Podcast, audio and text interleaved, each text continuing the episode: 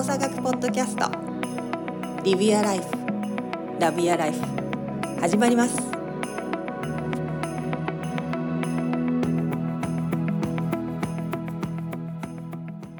まあ、あとは、なんですかね、後回しにしたっていうよりも、あの、さっき話したように、あの、自分の能力がなくてできなかったっていうふうに捉えてた、捉えてるんで、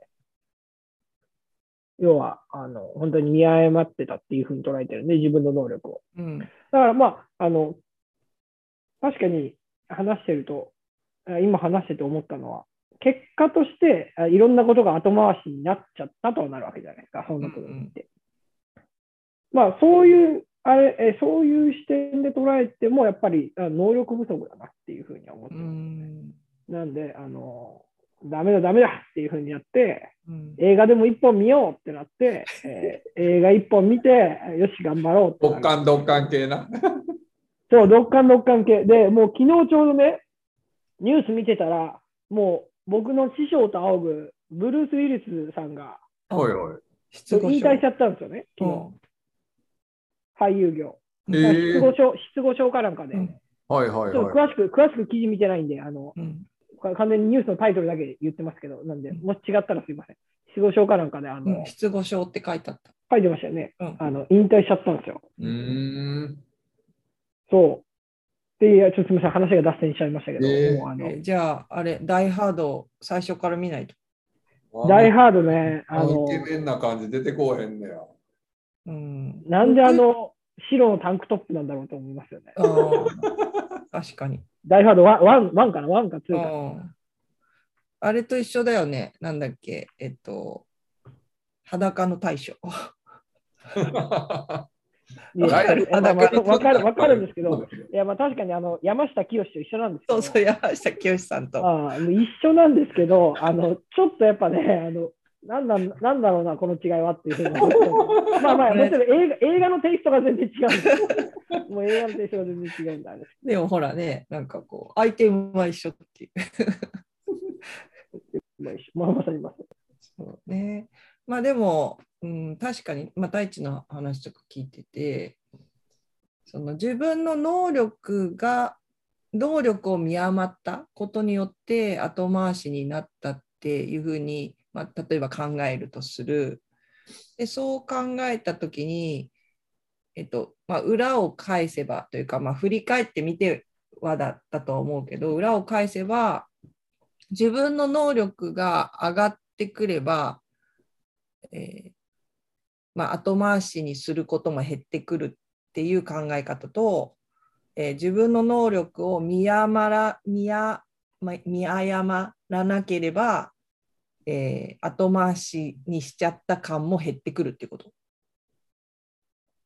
いやなそうそうそうやと思うけど、あのーどちらにしろそれは俺は起きると思っていて、はいはい。なんでかっていうと、さっき太一も言ったように、後,、ま、後回しにするみたいなことっていうのは絶対起きるもんだと思うのよ。うんだって能力が上がったら能力が上がったに乗じて仕事も増えたりとかやることも増えたりとかやりたいことも増えたりするわけでうん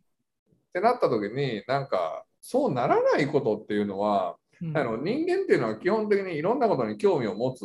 わけであって仕事もあったりしてその中で我々の時間っていうのは有限なわけであってさそうなった時に後回しにするっていうのは結局は優先順位の付け方なわけじゃない？っうん。てなった時にその優先順位が要するにう埋まるというかさなくなるみたいなこと？要するにもうやることないみたいな後回しすること何もないみたいなことって絶対ないんじゃない？と思ってて。だから、ああの本当、大使が最初に言ったことがもうなんか、もうなんか真理な気がしてきたんだけど、後回しって絶対起きるよねというような気がするけどな。だから、である前提でそれをどう捉えるかで考えた方が、なんか、なくすっていうようなところっていうのは、なんか、非生産的な気がする。うんまあだから後回しが起きてると思っているものというのはいわゆる優先順位が他のものよりはそんなに高くなくて後回しになっちゃったっていうふうに考えればいい考えることができる。そうやと思うで。で、それを例えばある、例えば仕事というところだけの基準で見るとさ、うん。なんかやらなあかんことがあるのにし、えー、となんか YouTube 見ちゃったとか、うん。あとは自分を成長させるみたいな軸だけで見ると、うん。こんなちょっとなんやろ英語勉強する時間があったのに漫画読んじゃったわみたいなことになるかもしれんけど、うん。でもそれをその時にチョイスするということはさある種そのそのシステム個のシステムがさうん。今はちょっとリラックスしなさいっていうのを選んだというわけであってさうんそれはなんかその時のあなたにはそれが最善で必要だったんじゃないっていう方が俺は見方としては必要な気がするんやけどな。あー今の話を聞いててこの間来たお客様であの最近ここ半年ぐらいで仕事に復帰したおあの方がいるんだけどでそのまあこういろいろと割と重いすごくいろいろ考え込んじゃう人だから、まあ、ちょっと心的にあのどうしても重く重くなるというかフリーズしちゃうような傾向がある人で、まあ、それがだんだん良くなってきてる。で復帰したんだけどであのまあ戻ればやっぱいろいろ課題が増えるし仕事もどんどんこう来るからあの次の依頼だったりとかっていうところに入ってきてる段階が今らしくてでその時にその今の自分の状況を知ってる人に話をしたらその自分の心のその状態に合わせて物事を選択するのかそこにある課題に自分の心を合わせるのかどっちか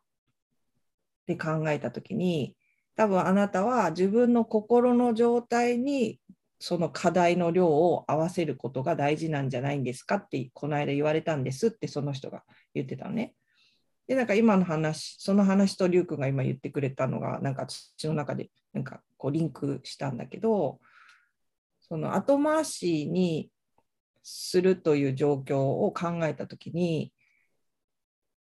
自分の心の状態の安全安心を維持するためにその後回しが起こっていることも多分多々あるしで後回しを起こさないために自分の心が今本当は必要なものは違うことなのかもしれないけどそれに自分の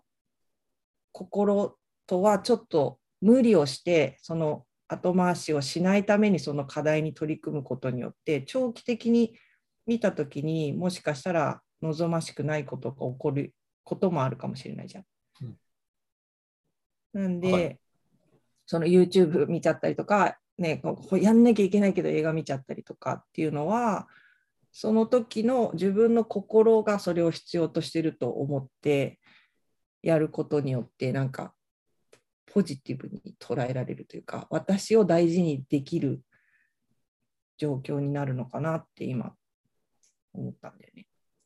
そうだからそこって多分めっちゃ大事な視点でただうん。その中で唯一俺が気をつけてんのは、うん。そのまあ YouTube をはじめとした SNS だけはその方法にしないっていうのにしてて。うん、どういうこと？要するにそのなんやろな自分がこう気を紛らわすとか何かをこう仕事じゃないところにもをやってしまうことに対して漫画を読むとか、えーまあ本を読むとか、えー例えば YouTube にしても見たいなんかあってちゃんと見るとかっていうのなら OK にしてんねんけど、なるほどね。あのーそうじゃなくてだらっと見るのは結構危険なのは、と思ってる。っていうのはあれはもうハマるようにデザインされてるから。うんそのこっちをそっちに引っ張ると思ってるからうんあそういう意味ではそこだけはあのちゃんと頭に入れた上でそれを使うっていうのはしてるけどそれ以外の意味ではもうなんかあのそうやっちゃうのはもうしゃあないよあ疲れてんねやななんか集中できへんなってあ疲れてんねやなっていうこういうなんとなくでそれを使わないってことね。そうねそうねそこだけは気をつけた方がいいなと思ってるな自分では。なるほど。太一はその映画に一本で終わるわけ？そのきある種切り替えに使うものとして。いや、もう全然終わんない時もあります。終わんない時は、あの、切り替えにっていうか、まあ、ね、こんなこと話しつつ、深く考えたことがあんまないかもないかもしれないですけど、あの、あれですね、その、全然終わんない時はあるかなと思いますね。うんただ、あの、状況によって、本当時と場合によると思うんですけど、うんえっ、と、自分のお心に合わせて、その量とかを決める。うん今、邦子さんがさっき言ってて、量とか決めることも重要だと思うし、うんえーオーバーワークすることも僕は重要だと思ってるんで、もちろん。そう。だから、あの、本当時と場合によるかなっていうふうには思うんですけど、うんあの、僕の性格上かもしれないですけど、えー人と会話するときは、今のリュウさんみたいな感じになりますん。邦子さんとかリュウさんみたいな感じになってて、いやいや、ひあの、人だし妥協もするよねと。うんだから、そのな何か漫画とか本とか読むことに、それも別に、あの、今そういう体の状態なんだから仕方ないじゃんっていうふうに、うんあの、そうなると思うんですよ。人には言う。人に、人に言うっていうか、人との会話の中では、うんあの、そう、そうなる。まあ、人には言う、そうですね。人にそう言う。でそう思ってる。自分もそう思ってる。その人に対してね。その人に対し100%そう思って。でも自分にはない。自分には思わない。一切思わないから、あの、それは自分と他者はうまいように分けてる。なるほどね。そう僕は、あの、自分はそうなった瞬間に、ああ、もうお前終わってるよって自分に、自分にあの言い聞かせるんで、お前終わってるっていうふうに思いますね。厳しいね、自分に。いや自分に厳しいとかっていうか、そうしないと、やっぱり、あの、リュウさんは SNS と漫画とか分けてるって言って、それがうまいこと分けて、まさにそうだと思うんですけど、僕にとってはそれはもう一緒なので、うんそう、あの、それを肯定的に、いや、体の状態がそうだから漫画読んじゃったんだよっていうのを肯定しちゃったら、もう全部そう流れていくんで、僕の場合ね。うんそうそうそうそうそう。なるほど。そうだから、あの、そう、だから人によるかなと。うん。そっか。でもなんか少なくともなんかそこでうわできてないわって言ってガーってなっちゃう人はもうなんか一旦いいんじゃないって受け入れるのはまずはいやいや、本当そうです。本当そうですよね。あの、それが一番いいと思うんですよ。本当にな。なんかでも、あと、あ、ごめん、太一どうぞ。いや、だって世紀の大発見なんて、そういうものから生まれてきてるわけなんで、まさにまさに。いろんな大発見なんて。そんなことだと思うんですよね。なんか私は、なんか、まあ、物事を結構何でもいい方に捉え捉える人だから、今、熟成させてるって、ああ、いいね、いいね。今、熟成してるんだよ、みたいな。は熟成箱からあの取り出すまで、なんかそこに静かに収まってるから。で、その時が来たら、それに取り組むっていうふうになんか思ってる部分がある。もちろん頭の片隅にはあるけど、でも忘れてるわけじゃないから、なんかその時が来たらきっとそれに取り組むだろうなとか、それをやるだろうなっていうのがあるし、今まで、今までの経験から、最後はやっぱりちゃんとやるっていう自分をなんとなく知ってるから、うん今はその時じゃないんだろうなっていうふうに捉えるようにしてる部分があるのとあとその後回しさっきりゅうくんがその後回しにしないで全てこう終わらせてしまうみたいな話の流れがあったと思うんだけどその時になんか浮かんだのはその後回しをすにしたものがあるからなんか明日生きるなんか理由もそこに残っていくんじゃないかなっていうちょっと気がして、なんかまたすごい大きな話になっちゃうけどなんかこの間なんかふとあのなんなんなんで今こう、まあ、今や自分の活動今自分がやってる活動をやり続けてるのかなって思った時に終わりがないわけじゃん私たちの仕事ってある種。うんなんか常になんか新しい状況だったり新しいあの人だったりあの人の心と体って無限の可能性があるからまだ分かんないこともたくさんあるしでそういったものをある種自分の興味のテーマとして活動していく中で本当に終わりがないものと向き合ってるなってこの間ふと思ってでなんでそれを選んだのかなって思った時に多分それがあるから私がなんか生きる意味が意味っていうか生きてる理由がそのまだわからない人間の何かに興味を持った私だから明日生きる理由がそこにあるのかなってなんかちょっと思って。私は常にもう今日死んでもいいと思って生きてる部分がある。から、まあ、それぐらいなんかやりたいことやってきたし、まあ、別に明日生きてなくてもいいかなってでもなんでじゃあ明日生きるんだろうってなった時に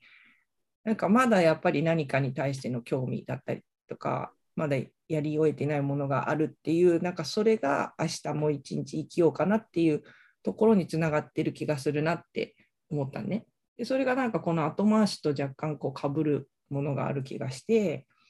なんか後回しにするからこそ明日また一日そのその時間で何が起こるのか何ができるのかって人間はあ生きる意味をそこに見つけるんじゃないかなってちょっと思ったりしたんだよね。なんか全部やり遂げることは無理だよねっていうのがあるのかなと思うのよね。うんうんなんか、なんやろう。ならそこを丁寧にこう、いろんな形の見方で、それはそうだよねっていう捉え方っていうのはすごい大事な気がするけどね、うん、本当に。だってなんか生きるって大変じゃない？いや、まあ大変か大変じゃないかって言われたら大変やけど、大変はイコール苦しいではないかなと思う。うん、苦しくはないけど大変。だってこういうことも悩むわけじゃん。後回しにするのは良くないのかもとか、どうやったら後回しにならないのかなとか、でも後回しになっちゃうのが私たちなんだけど、どうしようって考えるわけじゃん。そんな考えてる私素晴らしいなと思っといたらいいと思うけどな。後回しにする私、素晴らしい。ことやし、そんなことをちゃんと考えてる私素晴らしいなと思っいや、といたら本当だよね。それを偉いなと思っといついて。考えること、ね、そこに質問が出たところで本当素晴らしいと思うし。そうそうそうそうそう。うんでもね、その、こう、決して大変じゃなく、大変じゃないって言えるのようなのが人間の人生じゃないから、生きるって大変だなって思うし、なんか話が分かんなくなったけど、太一ヘルプ。いやいや、まあまあ、いや、そんなんでヘルプされても困るなと思いますけど、あの、あれですね、あの、もう僕は、えー、まあ、邦子さんのその、えー後回しイコール熟成させてるとか、うんうん明日生きるうー一つの理由みたいな話されてたじゃないですか。うん。いや、っぱもう、やっぱ、邦子さんは生きる活力が高い人だなとは思いましたけどね。えー、そいや、だから、そうやって、あの、いわゆる、ネガティブと捉えがちなことを、要はポジティブに転換する視点を持ってるわけじゃないですか。ううん。やっぱね、その数があるとか、どんなことが起きても、それをポジティブに転換する、ポジティブな面として捉えられる能力っていうのは、あのーやっぱ生きる活力が高い人はめっちゃ多いなと思いますよ。うん。うん。太一の周りの人とかも、やっぱそういう。ああ、いや、もう、あの、やっぱなんていうんですかね、すごい、あの、見てて、あの、かっこいいなとか、すごい、えーエネルギーに溢れてる人っているじゃないですか。うん。まあ、そういう人は、あの、そういう能力がすごい高いし、うん。あと何かそういうことが起きたときに、その捉える転換のスピードというか、それがめちゃめちゃ速いなっていうふうに思います。うん。それが、はなんていうんですかね、えっ、と、えーなんて言えばいいんだろうな。えそれができるから、まあまあ、えーすごいとか、それができた方がいいとか、そういうことを言ってるわけじゃなくて、うん単純に、えーそういう人っていうのは本当に生きる活力が高い人だなっていうふうに思います。うん。うなんかそうごごめんどうぞどうぞ、太一。あ、ゆうくん、どうぞ。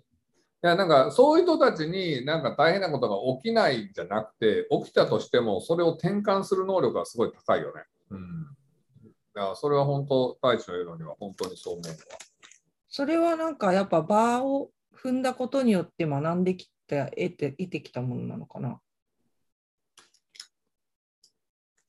人によるんじゃない？転換力みたいな。いやもう、それも本当にいろんなものだと思う思うんですよね。うんあの、例えばアスリートが、あの、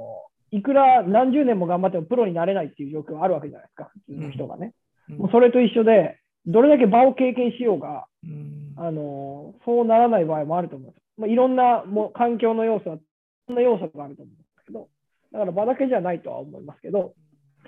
まあ、あの、難しいですよね、こればっかりはね。それそれをこう転換できる力を身につけたいともし思っている人がいたとしたら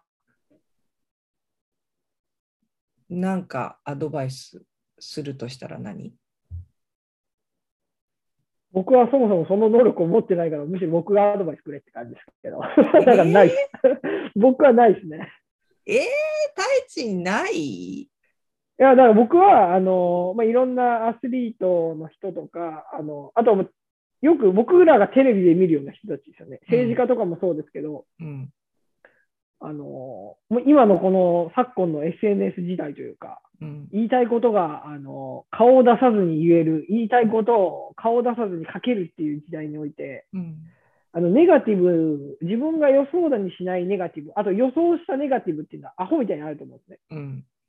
うんそれに対して、あの、まあ、あの、彼らは、彼ら、彼女らは能力が高いなと思うんで、それに対応する能力がね。うん。もしかしたら裏では、あの、本当にね、自殺される方もいらっしゃるし、そういうこともあったりするんで、うん。全然違うのかもしれないですけど、もう要は、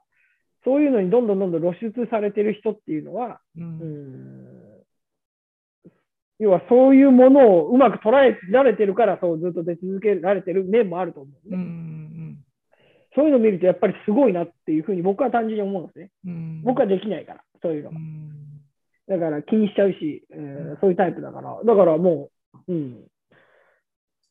むしろ僕がアドバイスしてほしいなって思ういます。んうん。りゅうくん転換するこうエネルギー生きる活力に転換するそのヒントというかアドバイスみいやなんかまさに太一が言ってくれた最初のところでさそのほ本当であればしんどいものをポジティブに転換する能力なんやろうなと思うのよねやっぱそこって。うんこうなった時にあのまずさあの急にポジティブにはならんよねと思ってて僕。たいな。うんあのまあ、それよりもまずなんか2つあると思ってて1個は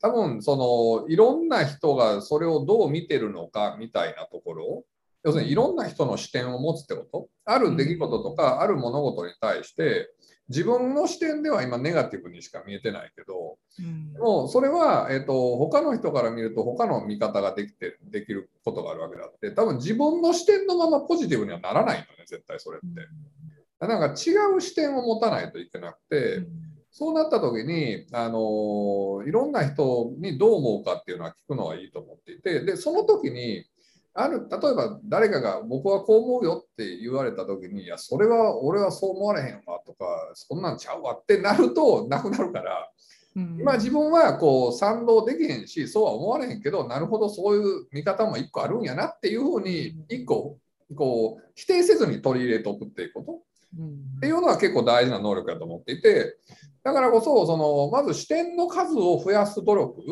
うんで、その時には自分がなんかこう賛成できるとか賛成できないとか、そんなのは関係なくて、ひとまずそういうふうに見えることもあるんだなっていうのをリストを増やすっていうのは、一個大事なことかなと思うのね。そしたら、ある時なんか、そのどっかのもうちょっと自分が今見てるものよりもポジティブに見える視点に、ああって思える日が来るかもしれないわけであって。だからそのそれがなかったらずっとそこの自分の視点にこうスタックしてしまうわけだからそこは結構大事な能力だなと思う。だ僕はだから何かそういうことがあった時っていうのはさまざまな視点からそその物事を見るように努力はしてて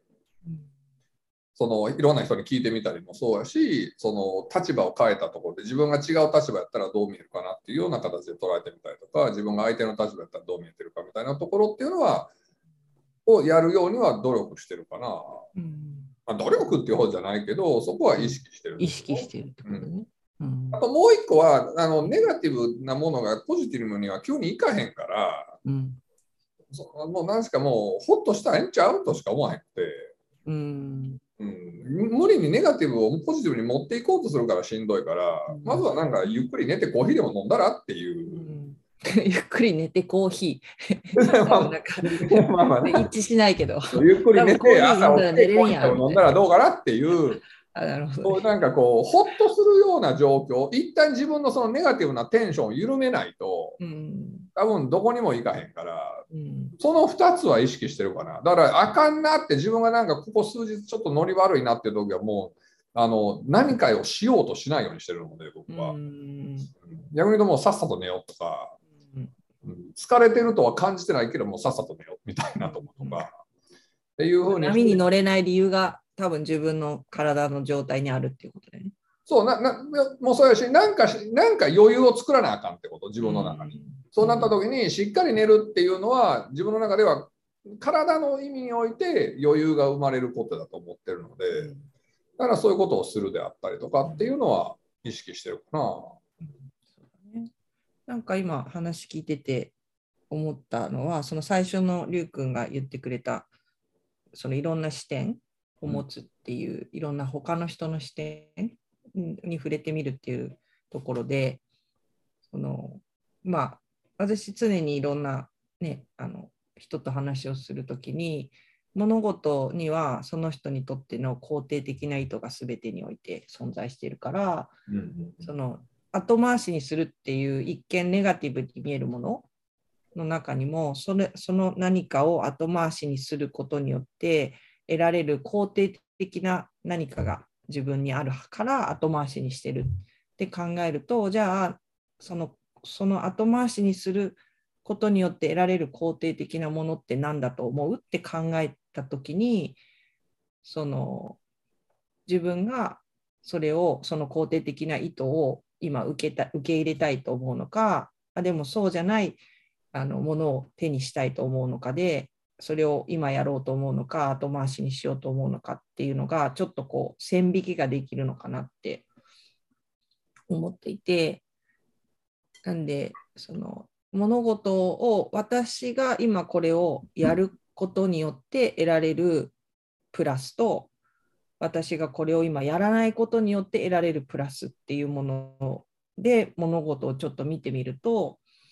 あの何かこう判断の基準が一つ自分の中で見つかるのかなって思うんだよね。だから漠然となんかその後回しにしたするっていうことをネガティブっていう感覚だけで捉えてしまうと全てに対して自分がそれを肯定的に何か意味があるからそれをやってるっていう観点とはまたちょっと違うレベルのなんかマイナスだけが残っていくと思うので後回しにもプラスがあるっていうふうに思えるといいのかなっていうふうにはちょっと思ったかな。まさに。なんで何でもポジティブに見えちゃうっていう 何でもポジティブなんだよってなっちゃうんだけどね私の場合ね。どう大地なるほいやいやいや、あの、まあ、お二人のね、素晴らしい話を聞いてね、僕は今日も楽しかったです。ど なんだよその急になんかさ なんか急にふーって距離やな。そうどういうこと？いやいや、まあまあ、うん。ね、僕、早くね、日本語の本出してほしいなと思うんですけど、あの、僕は、あの、その辺に関しては、えー前、ここでも話しましたけど、Permission to Feel っていう本にすごい影響を受けてるので、えー誰だっけ、えーマーク・ブラケットとかかな？ちょっと名前があのすぐ出てこないですけど、マーク・ブラケットだったと思いますけど、Permission Feel っていう、イェール大学の教授かなんかの本にすごい影響を受けているので、まあ、全ての感情とか全ての情動っていうものは10日であるっていう、等しい価値があるっていうところがベースに今あるので、あの、まあ、あの、ポジティブがネガティブがどっちがいいとかっていうところもあんま個人的には、あ同じかなっていうふうに。うん。まさに。いうふうに思って、あの、すごい、なんていうんですかね、すごいはしょって全部言ってるんで、あの、うん。何言ってんだってなるかもしれないですけど、あの、同じかなっていうふうに思っちゃってるんで、うん、まあ、さっさと早く日本語訳の本を出してほしいなっていうふうに思ってる。そうねあれまだ出てないね。でな、マーク・ブラッケットさんやったっけ、うん。YouTube ではね、彼の YouTube、あれ、英語だけ日本語訳あったかな？今は僕が知る限りでは、あの、いわゆる、あの、YouTube って翻訳できるじゃないですか。ああ。翻訳機能ついてる。はいはいただ、あの、あれが、なんですかね、翻訳の精度がちょっと、あの、えー、なんだろうな。そこまで良くない。あ良くないっていうか、いわゆるユーモアあふれる話し方をする人だから、うんうん。そういうものを直訳すると、まあ確かよくわかんないことあになるそうそうだね。それはある。だけど、まあまあまあ、あのそれでもいいと思いますし。多分 YouTube でパーミッショントゥフィールの、えっと章立てごとに振り返ってるやつとかのやつがマーク・ブラケットさんのあるから、もし興味がある人は見てみたら。ぜひ。あの言ってることはすごくこうシンシンプルに、なんだろう、こう分かりやすくって言い方が合ってるか分かんないけど、で、私はまあ思ったんだけど、日本語訳、誰かぜひ出していただければという感じですけれども、まあ、そうですね、今日は、えー2022年、まあ、日本でいうと新年度、4月がスタートして、まあ、これから新しい役割だったり、新しい課題だったりとかをさらに皆さん、あのね、手に入れながら進んでいく人も多いのかなと思うんですけれども、まあ、不慣れなことが増えると、まずはそれに慣れるための準備の時間だったりとか、考える時間っていうものがさらに加わることによって、今までよりも物事がスローダウンしたような感じ。今までだったら、スースーと終わってたことが、新しいことに取り組むための時間が入ることによって、今までよりもこうスピード感が落ちる物事が詰まっていくような感覚を持つ人も多いのがこの時期なのかなって思うんですね。でも、まあ、それもある種予測した上で、ね、ちょっとちょっとだけこういっぱいいっぱいになっちゃうだろうなっていうところも予測した上でそのこう後回しにする意味がそこに今何か自分の中にあると思って、えー自分にとって今そのどういった状態を作りたいかなとか自分がどんな気持ちでそれを取り組みたいかなっていうところを大事に、えー日々過ごしていただけるといいのかなと思います。はい、今日もあの、